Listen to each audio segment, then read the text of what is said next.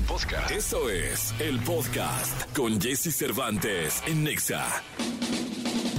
Es momento de iniciar tu día. Prepárate porque hemos reservado para tu mañana lo mejor en información del mundo de la música, entrevistas exclusivas, cine, televisión, espectáculos, tecnología, sexualidad, deportes y muchas risas. Deja que nuestro equipo de expertos colaboradores junto con Jesse Cervantes te demos los buenos días. Iniciamos. Buenos días, buenos días, buenos días, buenos días, buenos días, buenos días, buenos días, buenos días, buenos días, buenos días, buenos días, buenos días, buenos días, buenos días, buenos días, buenos días, buenos días, buenos días, muy buenos días.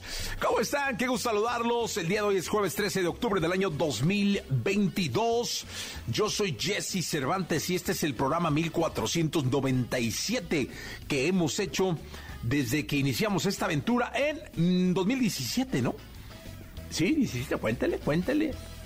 17, no, no tengo muy... Es que como no veniste el primer día, por eso no te acuerdas. Sí, ya, ¿verdad, Elias? Ah, tú tampoco estabas, tú tampoco estabas. Soy el único, soy el veterano del equipo. No, no, no, no, no. Pues aquí la yo entró hace 15 días, pero la verdad es que el resto sí tenemos ya unos añitos. Bueno, ya casi es fin de semana. Estará con nosotros José María hijo de Napoleón, va a estar acá cantando en cabina y presentándose en sociedad. Como cada jueves, el doctor César Lozano, Katy Calderón de la Barca, nuestra psicóloga.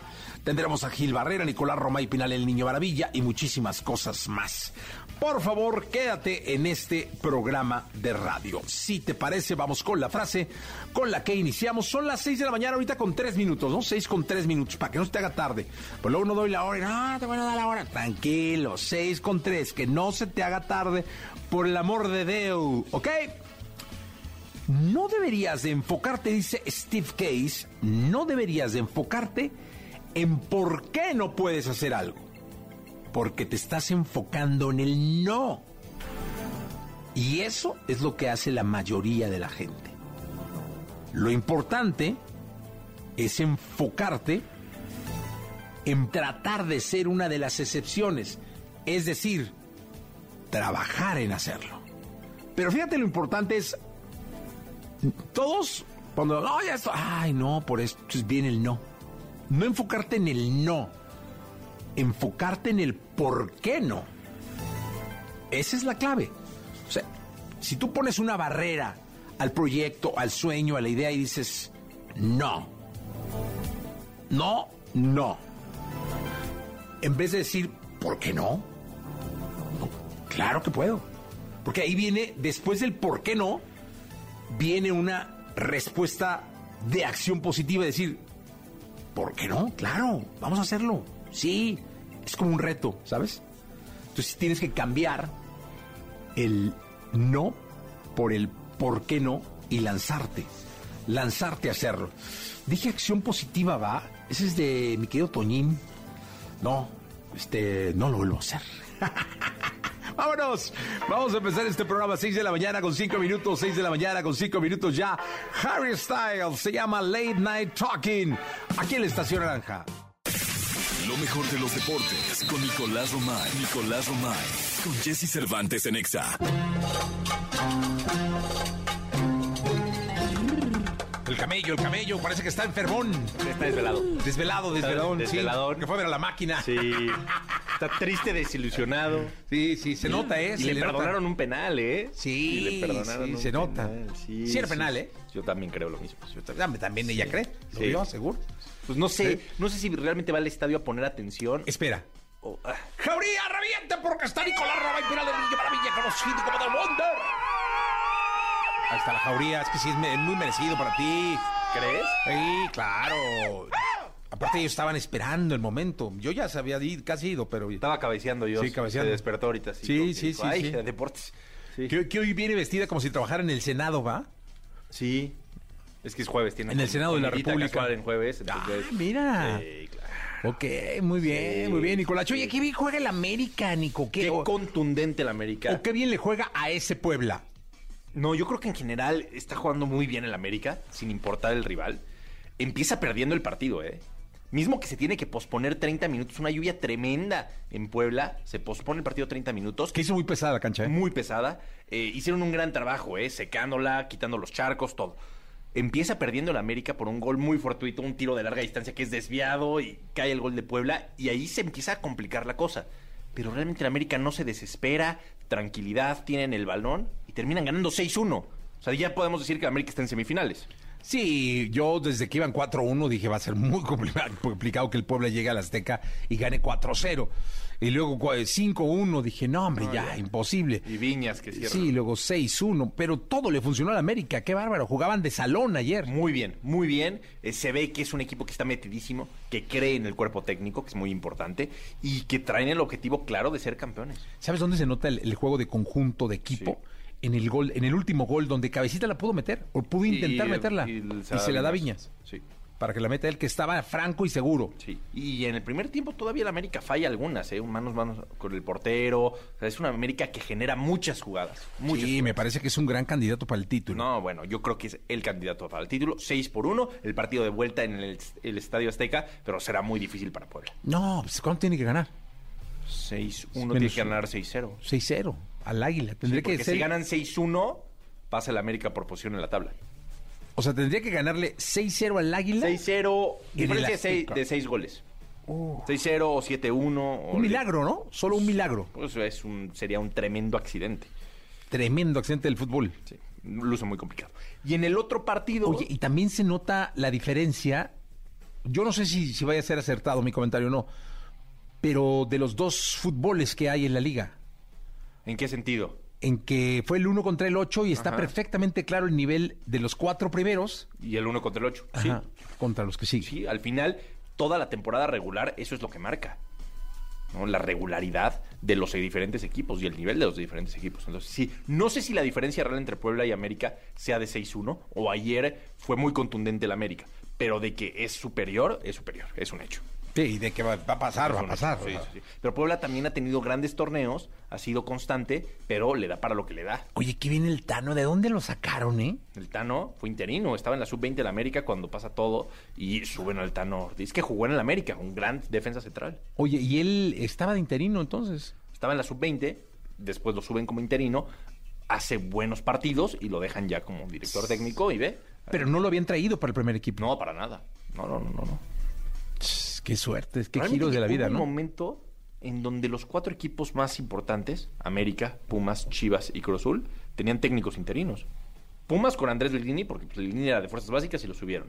Chivas con el profesor Cadena, de Fuerzas Básicas y lo subieron. Cruz Azul con Raúl Gutiérrez, de la Sub-20 y lo subieron. Y América con el Tano Ortiz. Qué loco. Sí. Pero mira lo que, lo que es el fútbol, ¿eh?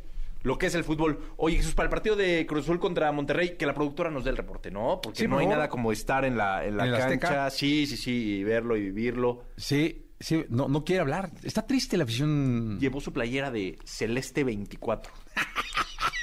Celeste 24. ¿Y el 24 por qué? No sé. ¿Por Hermosillo?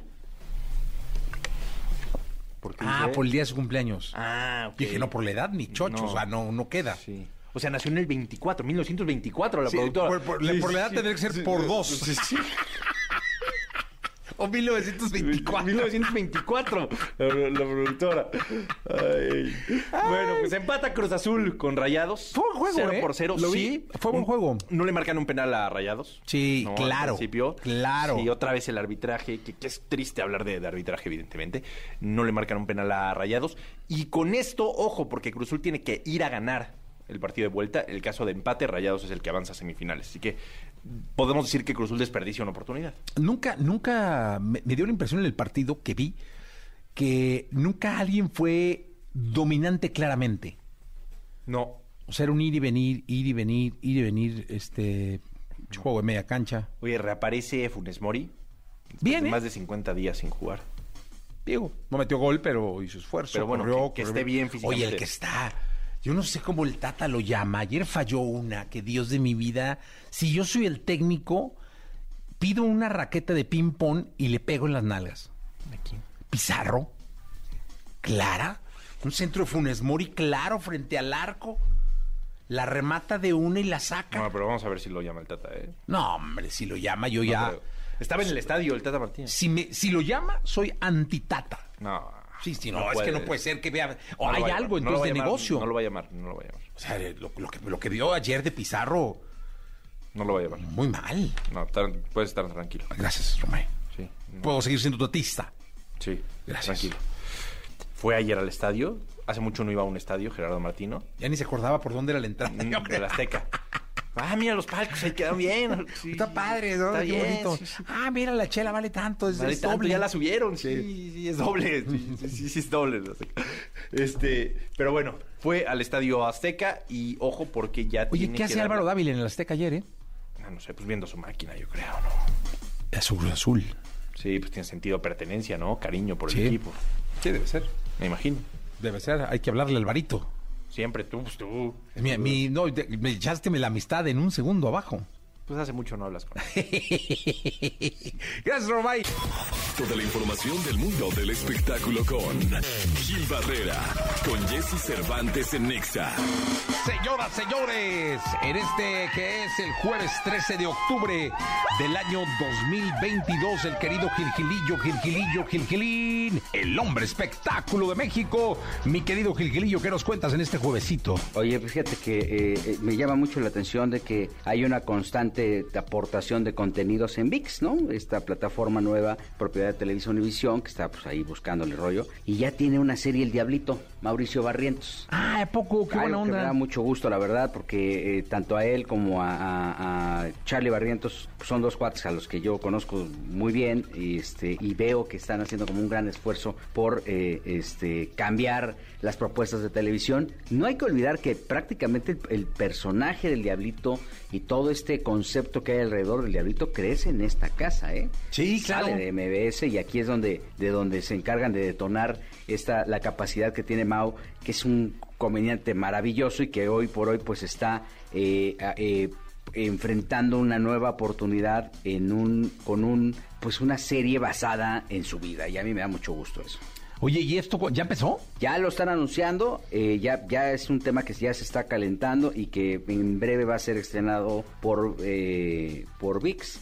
Este, insisto, pues siempre va a ser muy atractivo eh, ver a, a- a- Mauricio. a Mauricio, que es su cuate, pues es muy brillante, ¿no? Eh, La Noche del Diablito, a partir del 13 de octubre, este, traen un equipazo ahí eh, de gente que, que está apoyando a Mao, porque además tiene esta, esta virtud de que se lleva bien con todo el mundo, todo el mundo está... Todo mundo lo este, quiere. sí, todo el mundo lo quiere, lo apapacha, y cuando él le pide el favor a alguien, este eh, trae una, una cartera muy interesante de, entrevistados, trae que a Videgaray, pero también trae a Fabiola Campomanes, pero también eh, trae a quien, a todos sus cuates, pues obviamente acuden siempre a la, a la petición o a la solicitud de Mauricio y a mí me da muchísimo gusto. Eh, Susana Zabaleta también participa, entonces este que, eh, con el particular estilo, la voz que es tan característica de Mau eh, o del Diablo, creo que pues le dan un refresco a las propuestas este de humor a las que estamos acostumbrados. Es ¿no? la voz del diablo. La voz del diablito, sí, que es a todo dar el diablito. Le mandamos un abrazo. Hoy para la fiesta es bien Ajá, bravo. toro. No, no, no, no, no, no. El diablo. Es el diablo. Justamente. Mi querido Gilito, lo escuchamos en la segunda. Y Jessy, buenos días. Buenos días. Siempre podemos ser mejores. César Lozano en Jesse Cervantes en Nexa. 8 de la mañana con 18 minutos, 8 de la mañana con 18 minutos. Mi amigo, el querido doctor César Lozano, bienvenido a este programa, doctor, bienvenido. Hola Jessy, qué gusto saludarte. Eh, espero que esta reflexión que voy a compartir con el público el día de hoy te sirva a ti y a todos nuestros radioescuchas. Fuera bueno que las hormonas de la felicidad se pudieran conseguir en tabletas o en cápsulas, pero no. Desafortunadamente no, pero las produces todos los días si tú quieres en tu cerebro. La serotonina, dopamina, la endorfina son sustancias que nos motivan, que nos ayudan a encontrarle más sentido a la vida, que nos ayudan a estar eufóricos. ¿Cómo puedes secretar estas sustancias? Haciendo ejercicio, caminando, trotando, haciendo cualquier tipo de ejercicio, riendo, pero también puedes eh, secretarlas con actos de bondad, con actos de amor, viendo películas, pero películas esas que te dejan una sensación de actitud positiva. Vale la pena que el día de hoy hagas el firme propósito de secretar las, sus- las sustancias, las hormonas de la felicidad que tanto bien le hacen al cuerpo. Mira, alégrate nada más porque sí. En este momento, haz el firme propósito de alegrarte, solo porque sí. Así, emocionate. Y ya estás secretando sustancias de la felicidad. Jesse, muchas gracias y es un gusto para mí estar en este espacio contigo. Soy César Lozano, ánimo. Hasta la próxima. Ay, así lo voy a hacer, mi, voy a, voy a estar, cuando me sienta así medio ponchadón, me voy a alegrar, auto, autoalegrar, ¿no? Así como una, generar una sonrisa, una buena onda. Qué buenos consejos da siempre el querido amigo doctor César Lozano. Vamos con Pitbull y Cristina Aguilera. Todo aquello que sientes, percibes, los comportamientos que desarrollas, la relación con tu medio, explicados desde la perspectiva de Katy Calderón de la Barca en Jesse Cervantes en Exa. 8 de la mañana, 45 minutos, 8 de la mañana con 45 minutos. Un placer recibir a Katy Calderón de la Barca. Qué gusto me da platicar contigo, Katy. La verdad es que traemos unos temazos siempre Sí, sí, y se pone re buena la chorcha. Muy buena, y la de hoy se va a poner igual que... Ay, sí, porque nadie ha quedado exento. Nadie. nadie, nadie, nadie. Y el que diga que lo tiene controlado y que nunca lo ha sentido, está loco, está mintiendo, es un mentiroso y es peor. Exactamente, los celos, los celos, cómo nos atormentan. Eh, escríbanos, cuéntenos qué ha pasado con los celos, pero justo Jessy, eh, lo acabas de decir, o sea, todos lo sentimos, es humano sentir celos, ahora, ¿qué hacemos con ellos? De eso depende nuestra salud mental y de eso depende también la salud de nuestras relaciones. Entonces, cuando hablamos de celos, es, fíjate, hablábamos de la envidia, pero los celos tienen que ver con miedo, pero de perder algo, o sea, que ya tenemos. La envidia es cuando no la tenemos y los celos es algo que realmente nos importa, es esta relación que ya está en nosotros, o sea, ya participamos en ella y miedo a perderla. Ahí es donde aparecen los celos. Oye, a ver, hay una pregunta que, que desde que supe el tema dije, te- se la tengo que hacer. ¿Los celos duelen? Sí. O sea, ¿sí hay dolor? Hay dolor porque, fíjate, es, es de las emociones de más baja vibración. O sea, los celos lo que hacen es que utilizan un mecanismo eh, en donde toda nuestra imaginación la ponen a trabajar. Entonces, cuando eres creativo y le das, o sea, tu máquina del pensamiento a los celos, puedes hacer historias súper destructivas y como la mente está ligada a las emociones, lo que pensamos es lo que sentimos, Jesse. No necesariamente tiene que estar pasando, porque el 91% más o menos de las cosas que pensamos nunca suceden. Entonces, imagínense si nosotros alimentamos toda nuestra nuestro pensamiento con historias de celos, nos va a doler el cuerpo, nos vamos a sentir, o sea, llenos de, de tensión, de dolor, de tristeza, o sea, va a haber una afectación emocional tremenda. Oye, los celos van de la mano con la infidelidad Sí, van de la mano. y con el engaño. Sí, ahora no necesariamente porque hay algo que es la celotipia, o sea, es este miedo solo en tu cabeza que no está pasando, porque el, el ser humano tiende a, o sea, tomar el histórico de tus, este, digamos como de, de tus vivencias y de lo que te han compartido en tu casa. Entonces, si tú vienes de abuelos eh, que tuvieron temas de infidelidad, vas a, o sea, se lo van a pasar a tus papás, tus papás te lo van a pasar a ti, y entonces tú creces pensando en que los hombres son infieles, en que las mujeres se engañan, en que son traicioneras. Entonces, estas ideas son como los filtros con los que ves la vida. Entonces, imagínate que tú tienes una novia que de repente no te contesta, o tu pareja te dice que está en un lugar y alguien te dice, ay, me acabo de encontrar en el restaurante tal a tu marido. Y tú traes esas historias detrás ahí en el gen, digamos, en la historia de tu gen. Entonces, Jesse, aunque tú no hayas vivido una situación como tal, se transmite en esta parte de la mente, en la, en la historia, digamos, de tus genes, y entonces empiezas a activar lo que tus ancestros también te pasaron. Entonces, imagínate el dolor que tú de repente sientes que, que a veces ni es tuyo, ¿me explico? Entonces, influye la parte cultural, la parte de lo que te han pasado y lo que tu cabeza puede construir. Entonces, a veces no te están siendo infiel, pero por supuesto que te duele y lo vives como infidelidad. Y a veces sí te está pasando y esto activa que más adelante con tu siguiente pareja o con, con los siguientes eventos con tu misma pareja te pongas como loca o como loco. ¿El switch de on del celoso es la mentira? Sí, porque muchas veces acuérdate que habla- hablamos ya de la mentira y la mentira la usamos para protegernos. Entonces, muchas personas, el, el automático es, no, no, no, yo no era, no, no, no, estaba con puros hombres, no, no, no, es que es alguien de trabajo. O sea, te da miedo también perder a la persona y entonces aparece la mentira. Entonces, la mentira pareciera que te rescata, pero a mediano y a largo plazo es, es enemiga totalmente y alimenta los celos profundamente. Ahora, porque te voy a decir una cosa, puede ser alguien mentiroso Sí. y no infiel. Exactamente. Simplemente También. es muy mentiroso. Exacto. Pero no es infiel. Exactamente. Solo es mentiroso. Solo es mentiroso. Y por eso un ingrediente más es hay que revisar nuestra autoestima. O sea, nuestra autoestima puede rescatarnos de una situación de celos enfermiza. O sea, si realmente, fíjate, el, el contenido de los celos es el miedo a perder a la persona o a la relación que tienes, pero el miedo a no volver a encontrar otra igual. O sea, si tú te sientes incapaz de volver a tener un amor así, una relación así, entonces, o sea, es, te aferras, me explico, posesión total. Cuando tú dices, a ver, si esta persona no quiere estar aquí, pero tienes buena autoestima, dices, yo no quiero estar con alguien, o sea, mendigando el amor, me explico. Entonces, si no quieres estar, hablemos derecho, no quieres estar, tu camino, yo el mío, pero yo sé que voy a salir adelante. Yo sé, como les digo a mis pacientes, del piso no pasas, o sea, es una buena sacudida, pero con buena autoestima te levantas y sigues adelante. Oye, ¿y esta frase de si no te celo, no te amo. Bueno, también, o sea, hay poetas que dicen, este, no me acuerdo el nombre de, de una que, que es maravilloso lo que dice, o es como la sal, un poquito da sabor, pero si se te pasa, echas a perder la comida. Entonces, y es un poco eso, o sea, si de repente bien manejado el sentir celos y que te diga tu pareja, "Ay, estoy sintiendo celos, porque esa es una manera eh, bastante sana de poderlo compartir. Siento celos, no sé qué está pasando en esto que me estás compartiendo, que siento celos, o sea, me importas mucho y, y como que pensar en perderte, ouch, ¿no?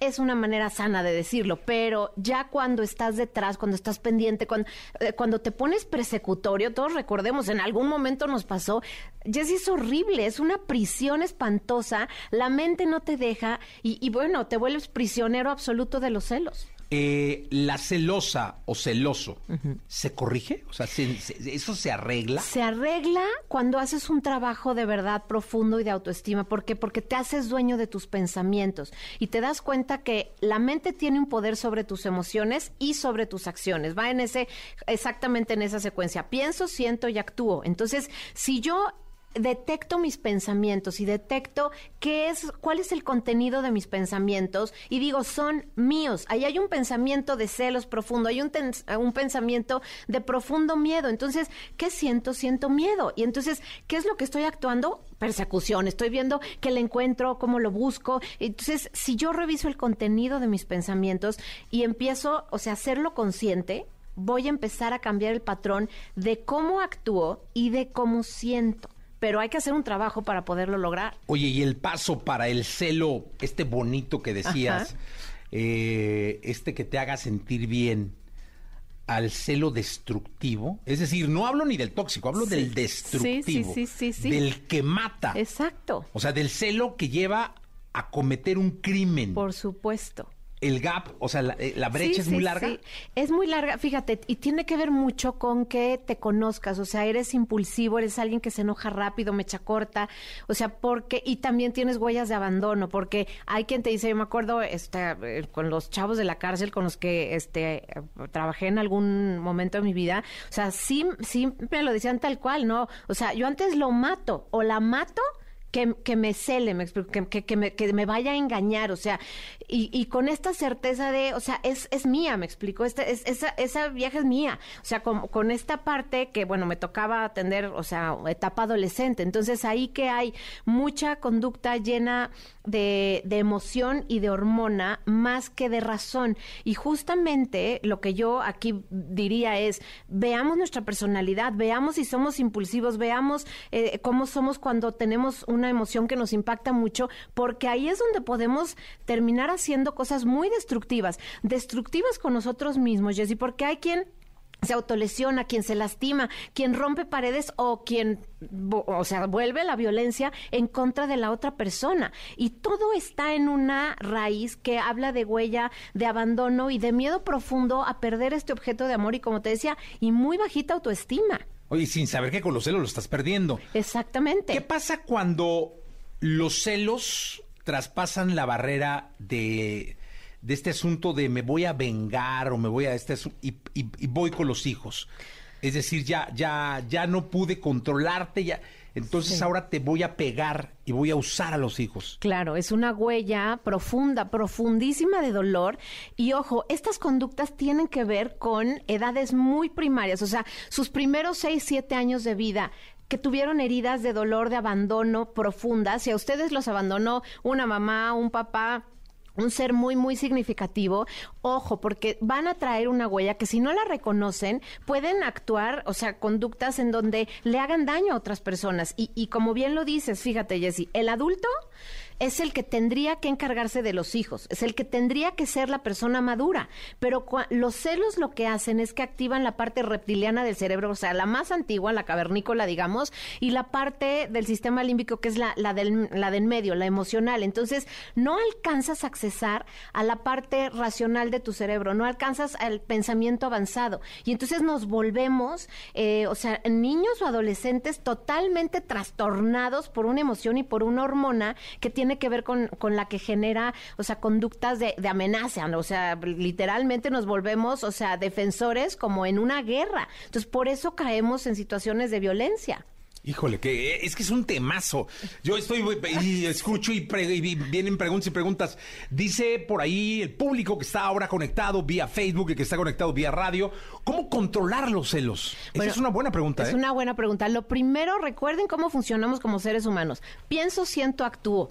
Entonces, si yo eh, eh, reviso mis pensamientos, ¿qué estoy pensando? Cuando nosotros revisamos los pensamientos, nos separamos de ellos. O sea, si yo pienso, esta es una idea, una idea que trae contenido de dolor y de celos. Cuando yo digo esta es una idea, ya no soy la idea. Entonces, lo primero es desidentificarme de esa idea y decir, ok, ya esto es lo que estoy pensando, no es necesariamente Digamos, verdad. estoy pensando que él se está acostando con su secretaria. Ajá, esta es una idea y me está generando mucho dolor. No puedo, él se va a la oficina. Exacto. Yo me quedo hecha pedazos porque estoy seguro que llega y está con ella y todo el tiempo. Exactamente. La ve más a ella que a mí. Claro. Eh, ¿Qué hago? ¿Separo? Separo, pero primero para separar tienes que reconocer, reconocer ese pensamiento y después ver, como bien lo dijiste, qué sucede en mi cuerpo, porque el cuerpo arde de celos, el cuerpo duele de celos. Y en ese momento es, fíjense, una emoción dura tres minutos en el cuerpo si le ponemos atención. Póngale toda su atención y y siéntanla. La sienten en el pecho, en los brazos, en las piernas, se les traba la mandíbula, les sube la temperatura. O sea, pónganle atención a todas estas señales y solo respiren y aprendan a estar con esto. Normalmente esto es lo que más trabajo nos cuesta. Nos cuesta mucho trabajo sentir la emoción. Imagínense que se suben a un carrito de feria y va a durar tres minutos sentir la emoción.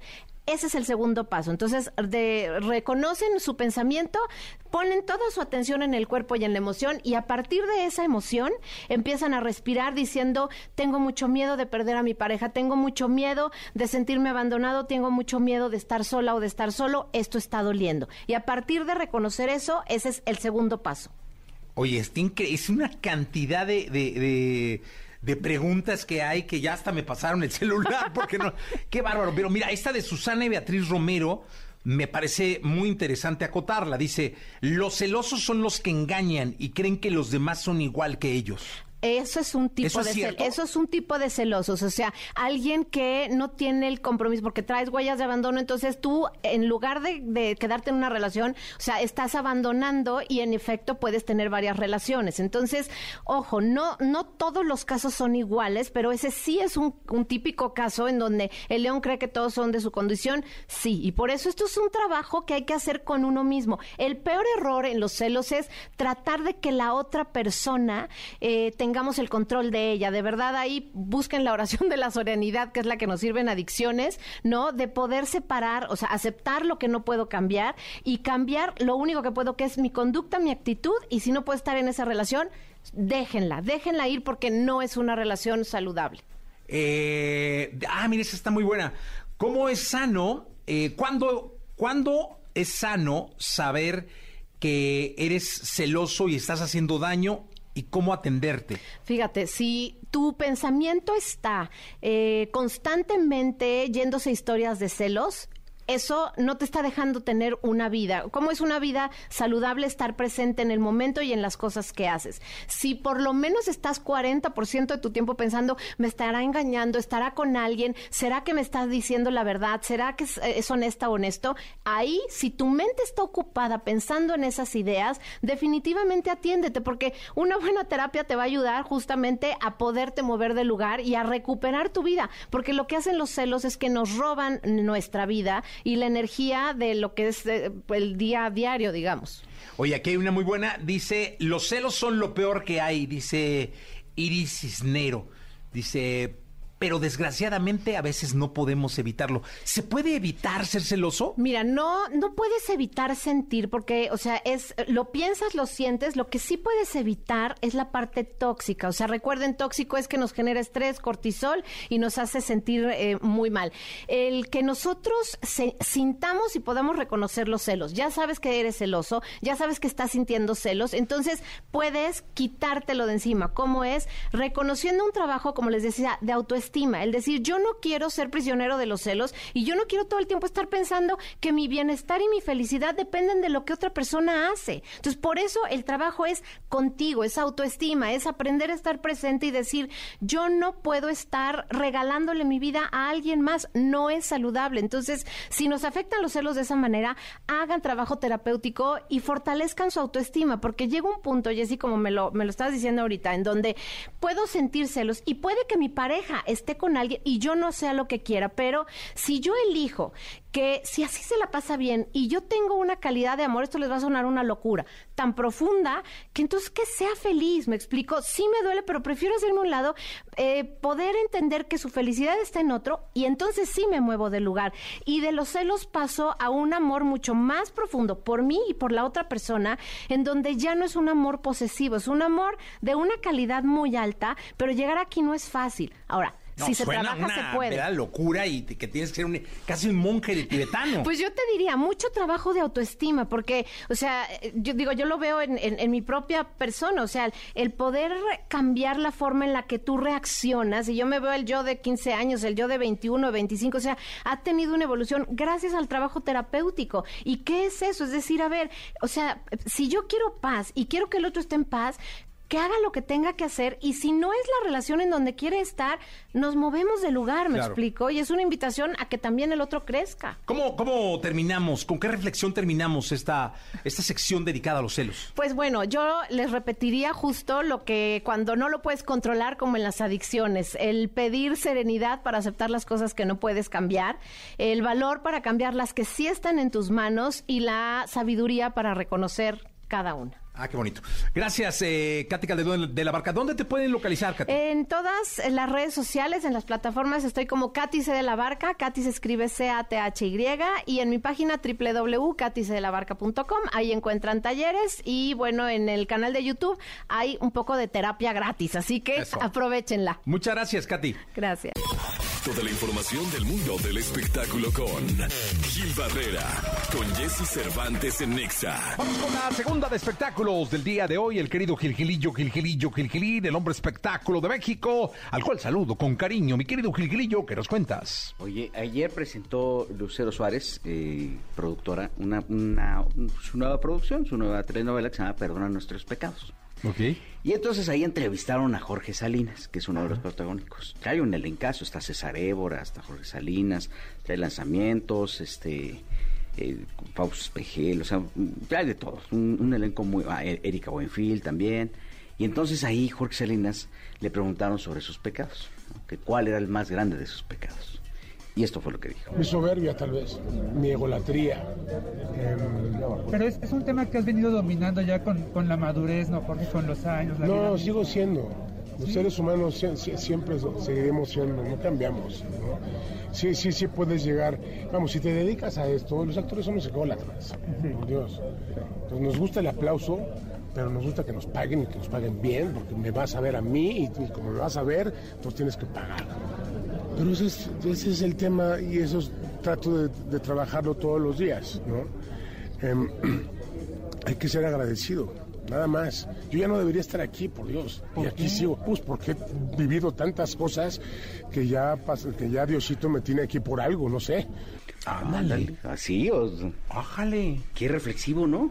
Sí, lo, lo- lo tomaron en un momento, Sí, sí, sí. sí, de vida zen. Sí, la verdad es que sí. O sea, ya decir, no, pues yo ya, Yo ya ya, no estoy viviendo horas aquí. extras, casi, casi, ¿no?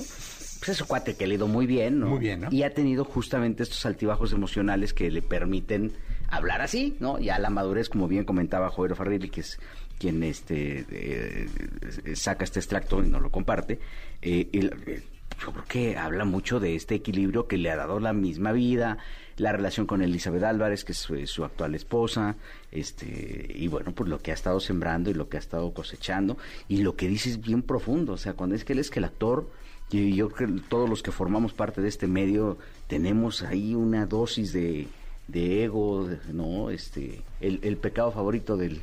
¿Te, te acuerdas de aquella película del abogado del diablo, no? Donde decía que justamente la soberbia era el, el- peor de los pecados, ¿no? Este, y el ego. Y bueno, pues aquí lo estamos viendo ya analizado y con un balón completamente bajado. Mira, Emanuel Palomares, Oca, Oca Giner, Erika Buenfil, eh, el mismo Jorge Salinas, César Évora, eh, Sabine Musier está dentro del elenco, Marisol del Olmo, Osvaldo de León, un elenco verdaderamente amplio. Es una, una, una telenovela que se va a estrenar el próximo año y pues de allí se desprendió este audio. Pues vaya, uff, me dejó reflexivo, mi querido Gilicho. Sí, es que vamos por unos tamales. Digo, ya, ya Pero invitemos a Jorge Salinas, ¿no? Para, ver si se aliviana un poquito, le sacamos una sonrisa. Está haciendo teatro Network, esta obra de teatro que estuvo, estuvo haciendo Daniel Jiménez Cacho en el Teatro de los Insurgentes, ahora la está haciendo Jorge. Ah, pues hay que verla. Y, y ta- es, es un gran texto, habíamos platicado de, de- de esa obra aquí, y la verdad es que es una gran obra. Y, y, este, y es un reto también actoral para Jorge impactante, ¿eh? no es fácil, y menos eh, oh, si ya la vieron con Jiménez Cacho, Sí. hijo, las odiosas comparaciones le, le obligan a tener, abordar otro tipo, de otra forma el personaje, ¿no? Sí, no, no, no, no, debe ser lo más complicado cuando alguien ya lo hizo, porque te van a comparar. ¿Sí? Te van a comparar porque te van a comparar. Gilillo, gracias. Mi Jessy, buenos días. Buenos días, vamos con Miranda Ana Paola, Éxtasis. Lo mejor de los deportes con Nicolás Romay. Nicolás Romay.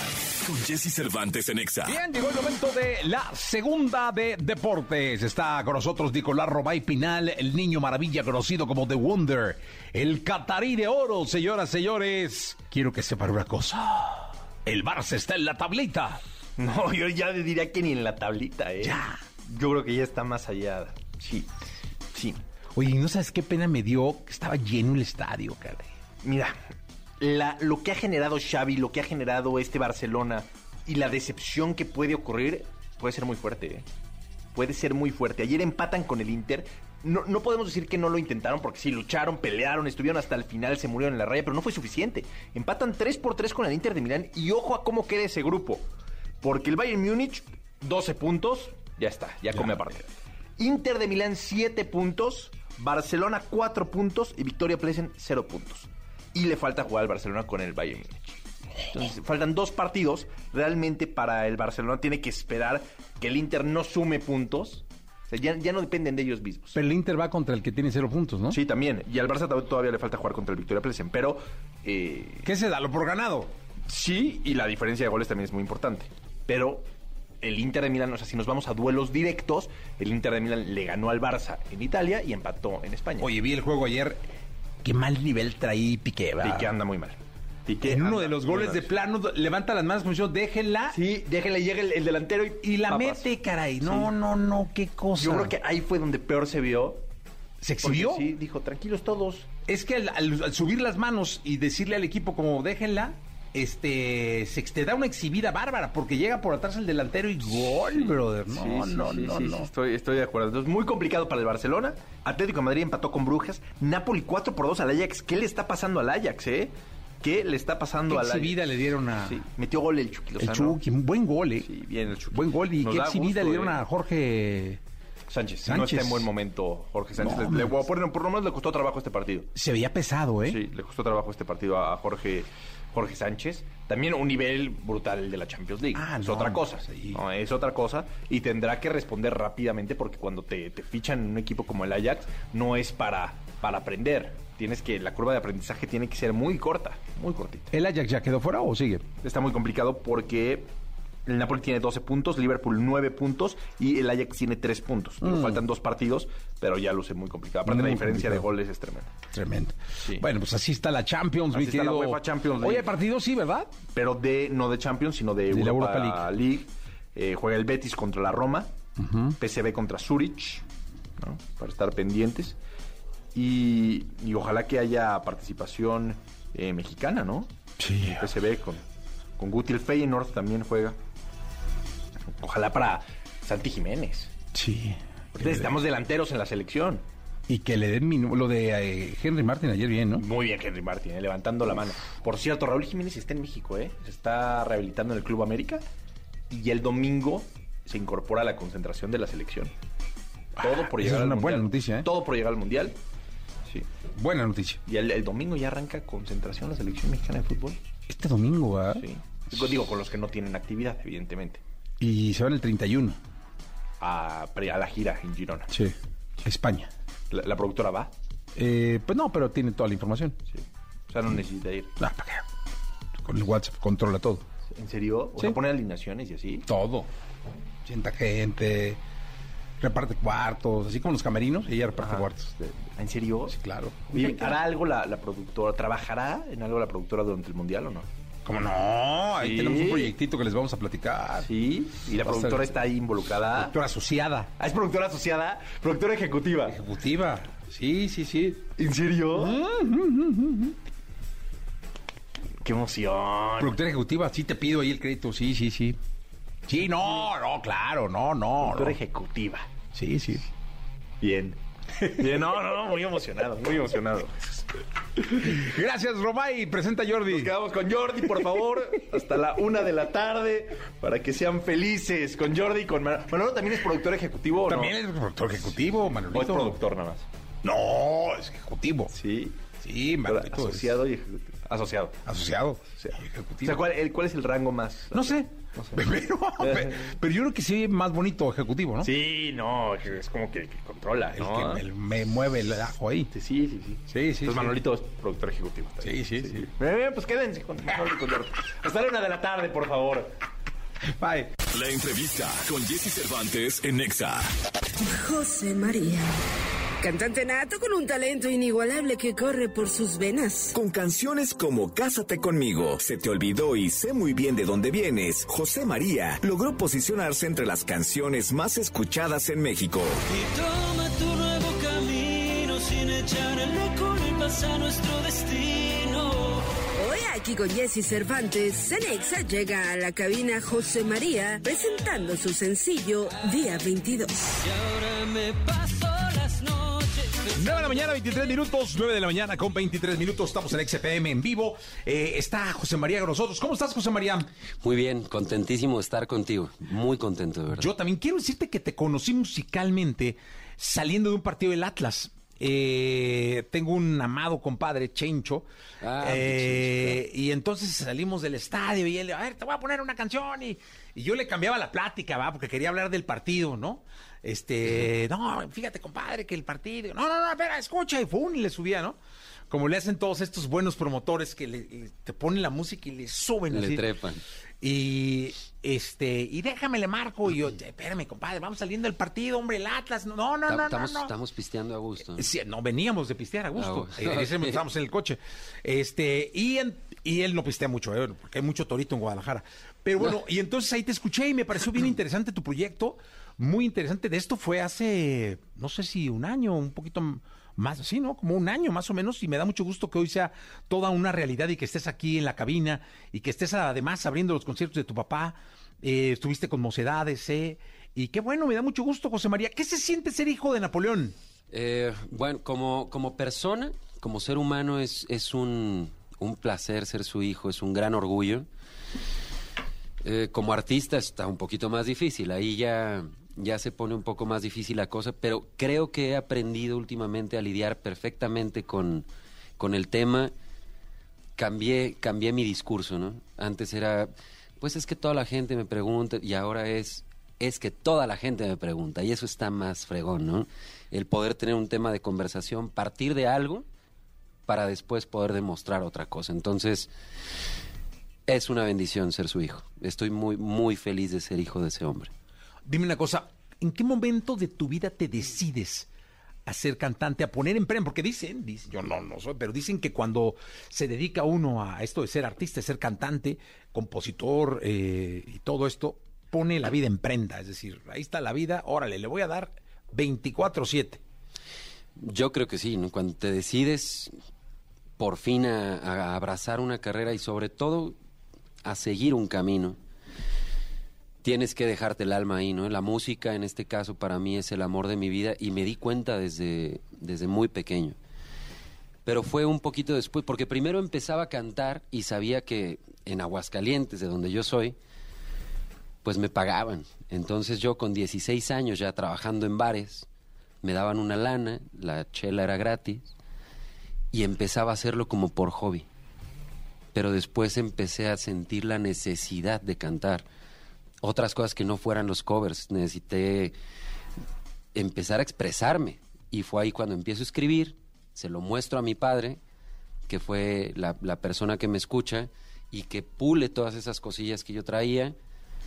Y sí, fue como a los 17 años que empiezo a hacer ya mi música. ¿Qué te dijo con la primera canción? ¿Cuál fue la primera canción que le llevaste? Uf, era, era una garra de canción. Se llamaba El lenguaje del amor. Ok. Era, me, ac- me acuerdo y te juro que me da un poco de vergüenza, pero eh, se la llevé.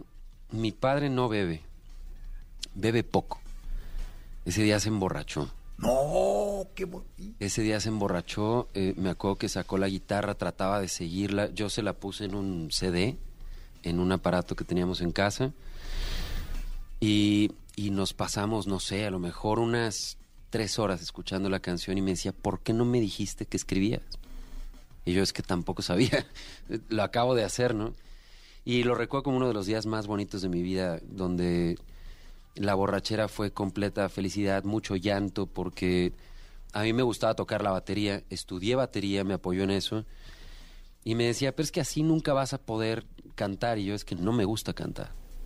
Y yo aferrado a que no me gustaba cantar, entonces el día que le llevo la canción para él era como, por fin, ¿no? Muy bonito. Y tú en, la- en la, en banda esta de covers eh, tocabas la batería. Primero, primero tocaba la batería, nos llamábamos Limbo. Limbo. Limbo. Ándale. Primero tocaba la batería y un día que falta el, el vocalista, pues yo me sabía las rolas, porque pues las tocaba y, y las ensayaba. Y le entré y me gustó mucho ser el frontman, el aplauso me gustó. No sé, como que atrás nadie me hacía caso y además cargar la batería y desmontarla después de cada concierto era un rollo y sin coche. No, hombre, era un quilombo. No, y pasaba mi mamá por mí, y me daba mucha pena. Hijo, ya estoy aquí en la van, ¿no? Y ya, No, ahí voy, mamá, ¿te puedes? Y aparte, mamá, ¿te puedes quedar una esquina antes? Y ya recorre con la bataca todo, ¿no? El bombo, la tarde. no, Sí, no, no, todo, todo un río. Oye, ¿y cuál es la primera canción formal en la que ya trabajan tú y tu padre para poder hacer realidad, pues, un proyecto? Cuando ya habíamos trabajado con canciones suyas. Y creo que ahí tuvo mucho que ver el hecho de que yo me negara a cantar. Porque cuando me dice, escribí esto y esto y esto y lo vas a grabar, yo decía, es que sueno igualito a mi papá. Sueno igual. Y yo no quería, me negaba mucho a esa idea de, de ser Napoleón Región 2, ¿no? O, o 2.0. Y cuando le muestro mis canciones me dice, ok, entonces tú escribes. Gracias. Vamos a, vamos a producirte algo. Y la primera canción que, que, produ- que produje fue El lenguaje del amor. Ah, Ya- esta que era... Exactamente, ya pagada por él. Yo ahí hice un demo, pero ya pagada por, por mi padre fue, fue la primera canción. Que además había sido la primera canción que le habías mostrado. Claro, pero se la enseñé en demo. Ok. Todos los instrumentos eran de tecladito. man. Y él ya metió todos los músicos en vivo. Bueno, eso creció fascinantemente, ¿no? Y me llevó con esa misma canción a- con Nacho Morales. Nacho me firma en IEM. No pasó absolutamente nada, pero, pero comienza mi andar por, por la música ya formal. Oye, es que esto que estás diciendo es una parte bien importante de la vida de los artistas. Eh, no pasó absolutamente nada. No pasó nada. Tienen que acostumbrarse a que eso se repita Muchas veces. muchas veces, ¿no? Hace poquito le dije a una persona, es que estoy un poco frustrado, tengo 15 años intentándolo. Me dijo, no, no, no, no, no. Tienes 15 años preparándote. Cambia el discurso, cambia el discurso, cambia el discurso. La gente, en vez de que digas estoy nervioso, di estoy emocionado. Eh, Y cambia tu discurso y sé positivo y, y échale. Y yo creo, Jessy, que finalmente si nosotros vemos cada intento como un pequeño logro, ya estamos del otro lado. No hay trampas en eso. Sí, porque aparte no hay nada más real que el público. Totalmente. O sea, no hay nada más real que un clic de alguien que te va a escuchar en una plataforma, de alguien que no le cambia la estación de radio cuando está escuchando tu canción, la deja, eh, la pide. Eh, el público es lo más honesto que hay. Así es. Es como la opinión de un niño. O siempre, ¡pum!, de cara, verdadera, real. Cuando vas a un festival grande y no aplaude nadie y dices, ah, caray. Sí, pero Este- es que hay que vivir las dos partes, ¿no? O sea, Sí, no, no, claro, claro. Yo, yo en mi caso, pues fui cantante de bares muchísimo tiempo y, y de bautizos y de lo que fuera. ¿Eso deja? Eso- o sea, ¿eso deja callo? Callo deja una lanita porque yo hice mi casa de, de los bares y de los bautizos y todo eso, ¿no? Yo elegí irme por un camino un poquito más sinuoso, un poquito más difícil. Y lo elegí porque me gustaba el rock, porque a mí me gustaba traer la greña larga, las, las mangas cortas y, y no estaba muy definido en ese aspecto, ¿no? Me negaba mucho a ser como mi papá y, y sin pensar que, o, o sin aceptar que no tenía nada malo. Eran mis raíces, pero me negaba de, de muchas maneras. Oye, ¿cuál es la canción de tu papá que te, que te marca? A mí me gustan los lados B. A mí, como he escuchado toda la música, como, como lo he escuchado escribir en casa, hay muchas canciones que nadie conoce. A mí, por ejemplo, me matas con Cuando el amor se va de Napo, ¿no? Que sé que son canciones que escribió con sangre de su corazón, llorando y ese tipo de canciones. Si tuviera que elegir eh, en una de las que están, pues a lo mejor 30 años. Marca mi vida, marca mis 30 años también y... ¿Te la sabes? Sí. ¿La, la escuchamos? A ver, digo, no sé, en la guitarra no la traemos porque acá mi compañero es muy joven. ¿Tú no tocas la lira? No, yo toco el piano. Ah, traigan un piano. Tráiganlo, por favor. Puede- si puede ser el de cola que estaba aquí afuera. Oye, una capelita. ¿Cómo dice esa canción? O la que quieras de tu papá, ¿eh?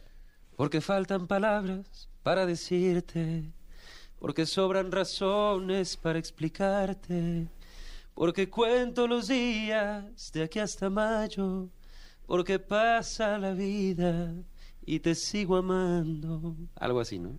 Eso, muy bien. Oye, y ahora que estás cantando con tu papá en estos conciertos todos llenos y una cosa que cuando vino aquí hace poco yo le decía que, que no se fuera. Pues, ¿Cómo le digo? ¿Cómo? Si estás- Sí, no, lo vi, estaba, Este, iba, iba Matador, muy digo, emocionado, ¿eh? No, estuvimos una hora platicando. Iba muy emocionado. Este, le dije, estás llenando todas las plazas, orejas y rabo y puerta grande y te vas. Sí. Digo, ¿cómo? ¿No? Entonces, pero pues, dice, ¿no? Yo creo que, y mira, muy en confianza, yo creo que mi mamá se lo merece. Tienes toda la razón. Qué bonita frase. Mi mamá merece el retiro de mi padre. Mi mamá merece ir de viaje para dejar de estar en los hoteles y en backstage. Mi mamá merece comer en, en un restaurante con Napo despreocupado por la prueba de sonido. De verdad. Creo que mi madre merece un tiempo para ella después de 50 años de, Wow. de haberle seguido a donde fuera. Que me conmoviste, caray, porque tienes toda la razón. Es un justo reconocimiento a la persona que ha hecho A la persona detrás, Detrás siempre de Napoleón. de Napoleón. Sí, sí, sí. Que- porque no cabe duda que te- a lo mejor te voy a contar cosas que no debería, pero llegamos aquí a Ciudad de México hace dos días y me dice mi mamá, oye, acompáñame a Reforma 222, ¿no? y ahí vamos, en friega, y le digo, ¿qué pasó? Se le olvidó la corbata a tu papá. llegamos al hotel y yo pensé que mi papá ya sabía. Nos fuimos al auditorio y, y Napo iba como, "Ah", ¿no? Y le dice mi madre, aquí está, ya te conseguí la corbata. Y, y se le queda viendo a mi papá y dice, Susan, ¿en serio? Dice, sí, aquí está. Pero mi mamá como de, "Ah, como si fueran unos chicles, ¿no? Y voltea a mi papá conmigo y me dice, ya ves, sin tu madre yo no soy nada. En- y, y son cosas súper bonitas como hijo escucharlas. Y creo que ahora Napo tiene que, que regresarle con una comida en, en algún lado o debajo de la Torre Eiffel a, a su mujer y a su novia y a su compañera y decirle gracias por la corbata, por los calzones, el rastrillo y los cepillos de dientes olvidados que tú pusiste en la maleta. ¿no? Es hora ya. Oye, y esa es la vida que escogiste vivir. Yo desde, desde siempre supe que quería que mi credencial fuera un pase de abordar y mi cama un asiento de clase turista. Eso, qué bonito. Oye, pues ahora sí te escuchamos con una de tus canciones, venga. Vámonos. ¿Qué escuchamos? Vamos a escuchar día 22. Quise darle la vuelta, quise cambiar el discurso. Venga. Y es una historia de un poquito dolorosa con la que hice las paces y preferí ponerle un ritmo un poquito más agradable. Venga.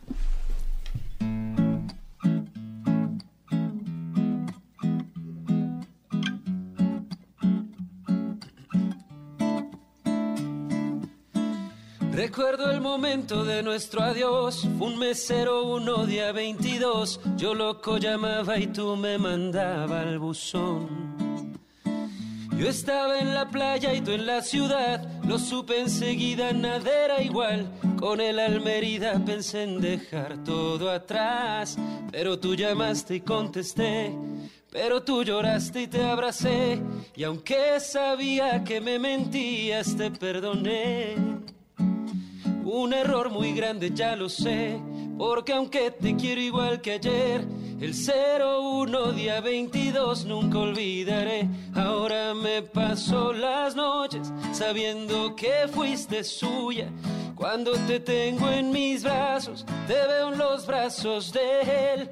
No lo comprendo, cariño, cómo es que echaste al olvido toda una vida conmigo, por un ratito con él, por una noche con él.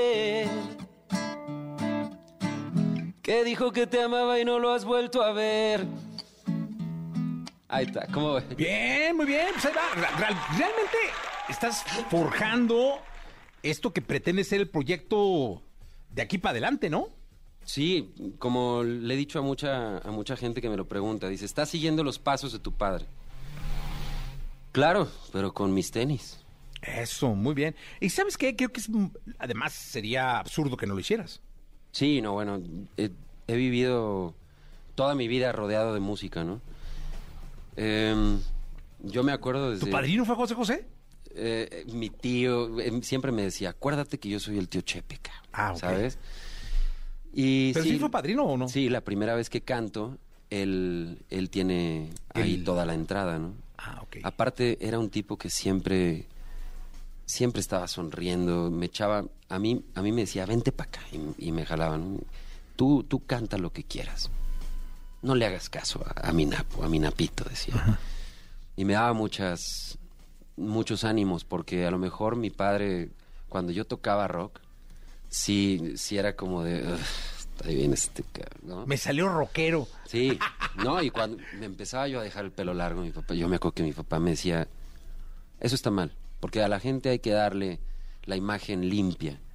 Oye, pero me decía eso y en sus discos primeros traía una greña. Sí, una mata. De eso que dices, no manches, Napo, está- ¿qué- ¿de qué me hablas? Déjame tantito, ¿no? Ahorita antes de que se me caiga. Oye, ¿cuál es tu banda de rock favorita? Fíjate que, bueno, Enanos Verdes, que, que acaba de, de morir Marciano. Marciano. Pero Enanos marca, marca mi vida por completo con la canción Mi primer día sin ti, ¿no?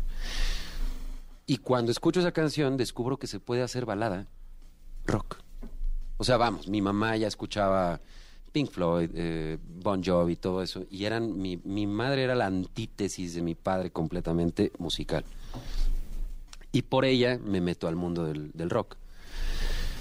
Pero cuando escucho enanos, me meto al, al rock en, en mi idioma. Sí, claro, en español.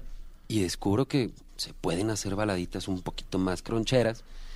E inicio a hacer eso, pero no me sale bien. O sea, no. no- estos cuates estaban. Pero pues es aprendizaje, ¿no? Es aprendizaje. Y entonces logro eh, camuflarme con, con la piel de mi papá y empezamos a trabajar juntos. Empiezo a hacer yo producciones para él. O sea, yo como productor de estudio. Wow. Y le digo, dame chance de hacerte un disco, ¿no? Y e hicimos un disco donde las guitarras eran muy, muy ponchadas, como muy metaleras. Y le fascina. Y entonces ya me da carta abierta para yo poder hacer mis producciones. Es todo, es toda una Es toda historia. una historia, sí, claro, linda además. Eh, bueno, eh, ¿qué, qué sigue para José María en, en lo que resta del año? Estoy haciendo presentaciones, ya tuvimos una la semana pasada en Morelia, Eh, me, me fue impresionante. Yo esperaba que, que me iba a ir bien, ¿no? Pero no de esa manera. Es la primera vez que, que me callo y la gente sigue cantando una canción mía y, ya no pude seguir cantando porque me, pesó mucho. Mm, ahora voy el 3 de noviembre a Los de Arriba, que es un rooftop aquí en, en la Ciudad de México.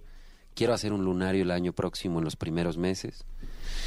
Y mucho trabajo, Jessy, de entregar el alma, como dijiste, 24, 24-7. De demostrar que a mí, o que me encanta la fama, a quien no. Pero mi hambre va, va al éxito, va a ser escuchado. A que alguien algún día pueda casarse con una canción mía o, o por qué no olvidar a alguien también con una canción mía, acompañar a alguien en, en esos momentos, tanto ellos como tristes. Y mi hambre, he visto a Napo ser una persona humilde toda la vida. Yo, yo sé que siendo yo sangrón me vería ridículo, viniendo de donde vengo. Y eso, tocar mucho a la gente y hacer sin, sin ser igual, pues lo mismo que, que mi padre ha hecho, ¿no? Entregarse al público por completo. Que así sea, que así sea, José Gracias, María. Jess. ¿Te escuchamos y nos despedimos? Bueno. Venga, ¿con qué? Eh, ahora vamos a cantar algo más agradable. Esto es Venga. Cásate conmigo. Venga entonces. Saluda a tu padre, por favor. Con todo gusto.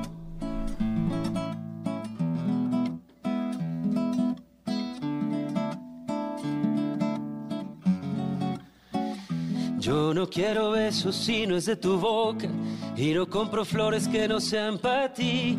Tienes tantas cosas que me vuelven loco, no puedo mentir.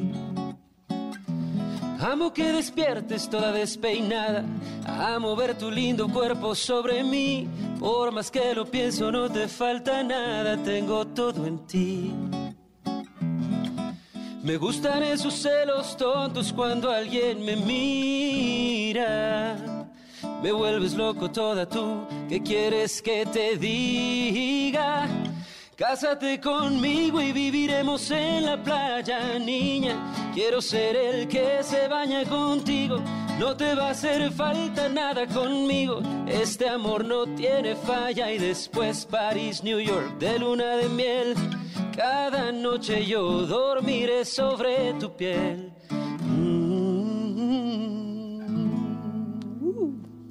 Gracias, José María, por estar con Gracias, nosotros. 943. Pero tú lloraste y te abracé. Y aunque sabía que me mentías, te perdoné. Un error muy grande, ya lo sé.